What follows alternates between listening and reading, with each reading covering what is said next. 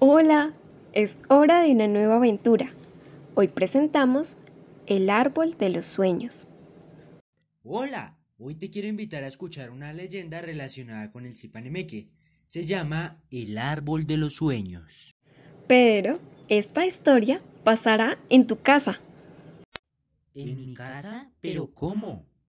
Bueno, vas a imaginar que los objetos que tienes a tu alrededor son los objetos que aparecen en nuestra historia. Por ejemplo, si aparecen tesoros en la historia, puedes utilizar alguno de tus juguetes como los tesoros.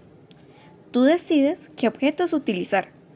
Si en la historia aparece un árbol, ¿tú qué objeto utilizarías? Mi árbol sería... mm, esta silla. Muy bien. Además, tú serás el protagonista de esta historia. Tendrás que imaginar que tú eres el Zipane Mekene. Deberás actuar y hacer todo lo que el Zipa va haciendo. Si el Zipa corre, tú también tendrás que correr.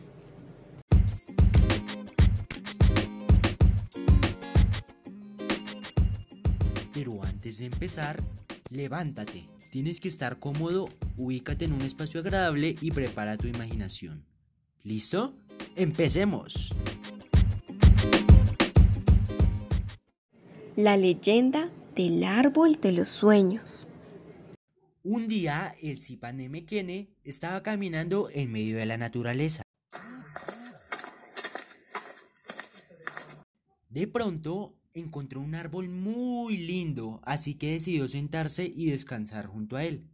Pero sin darse cuenta, se quedó dormido.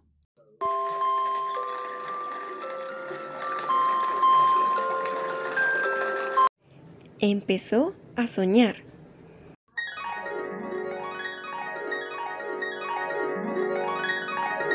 En el sueño llegan a sus tierras seres muy extraños, con largas barbas, que querían robarle sus tesoros. Despierta muy angustiado, así que sale corriendo a buscar a su tribu. Cuando la encuentra, les comenta el sueño que tuvo. Así que todos empiezan a reunir sus tesoros, sus esmeraldas y su oro, y lo esconden en un cerro, llamado el Cerro Santuario. Años más tarde, llegan los españoles a conquistar el territorio. Gracias a que Nemequene avisó oportunamente a su tribu, no le robaron las esmeraldas y el oro que escondieron en el cerro.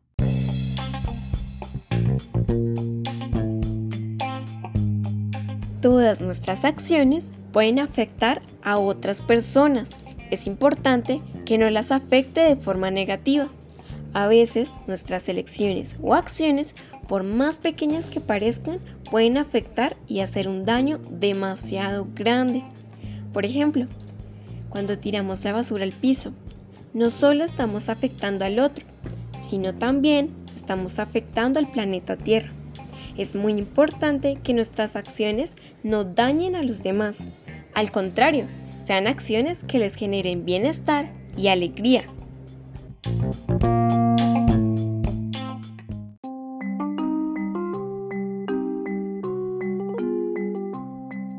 Preguntas. Si el Zipa no le hubiera contado a su comunidad su sueño, ¿qué crees que hubiera pasado? 2. ¿Crees que el actuar del Zipa afectó a su comunidad de forma buena o mala? Por último, ¿cuál de tus acciones diarias afecta a otras personas de forma positiva y cuáles de forma negativa?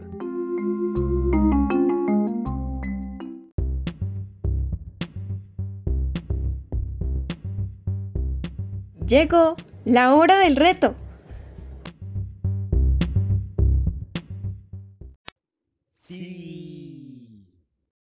Para este reto vamos a hacer un dibujo.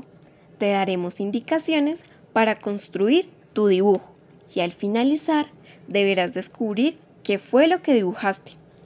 Antes debes alistar tu lápiz, colores y borrador. Recuerda escuchar atentamente. ¡Vamos! Primero, coge tu hoja de manera horizontal.